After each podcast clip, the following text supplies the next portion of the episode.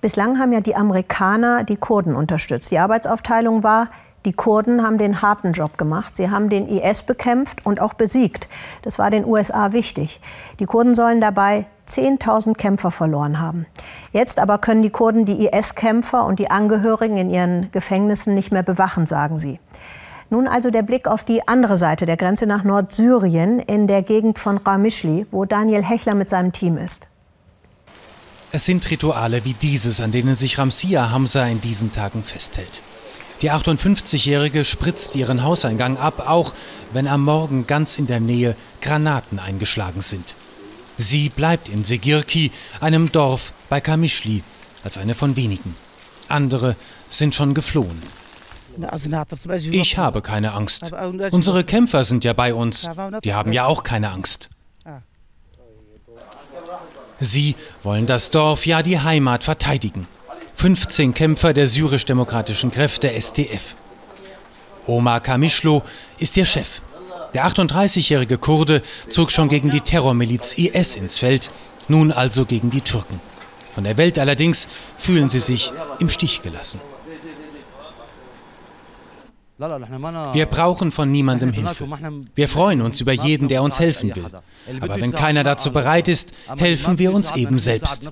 Wir sind bereit, jeden Feind zurückzuschlagen, der in unser Land eindringt. Es ist eine bunte Truppe aus Kurden und Arabern, Christen und Jesiden. Im Morgengrauen haben die Türken und ihre Verbündeten das Nachbardorf bombardiert, versucht, es einzunehmen, wie sie sagen. Den Angriff hätten sie abgewehrt, jetzt herrscht wieder Ruhe. Womöglich die Ruhe vor dem Sturm. Auf diesem Außenposten hat Omar den Feind fest im Blick. Es sind nur zwei Kilometer bis zur Grenze. Auf den Hügeln dahinter haben sich die Türken mit schweren Geschützen positioniert. Ihn und seine Jungs bringt das nicht aus der Ruhe, wie er sagt. Omar fühlt sich fit für den Kampf, auch wenn er drei Tage nicht geschlafen habe. Ich kann weitermachen. Morgen, übermorgen, sogar noch eine Woche, um die Ehre unseres Volkes zu schützen. Kampferprobt sind sie jedenfalls, zumal nach den erfolgreichen Schlachten gegen den IS. Was aber wollen sie gegen die türkischen Panzer und Kampfjets ausrichten? Ich habe vor gar nichts Angst, auch nicht vor den Kampfjets. Letztlich wissen sie, dass sie der türkischen Übermacht auf Dauer wenig entgegensetzen können. Zugeben aber würden sie das nie. Dass sein Leben in Gefahr ist, darüber macht sich Omar freilich keine Illusionen.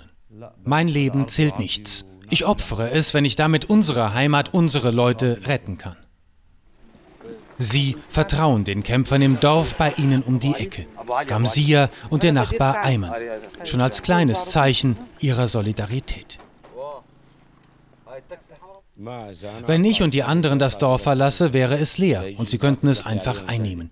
Die Jungs tun ihre Pflicht und wir bleiben. Mutig sind sie hier in Sigerki, womöglich wagemutig. Letztlich vertrauen sie da einfach auf sich selbst und Gott.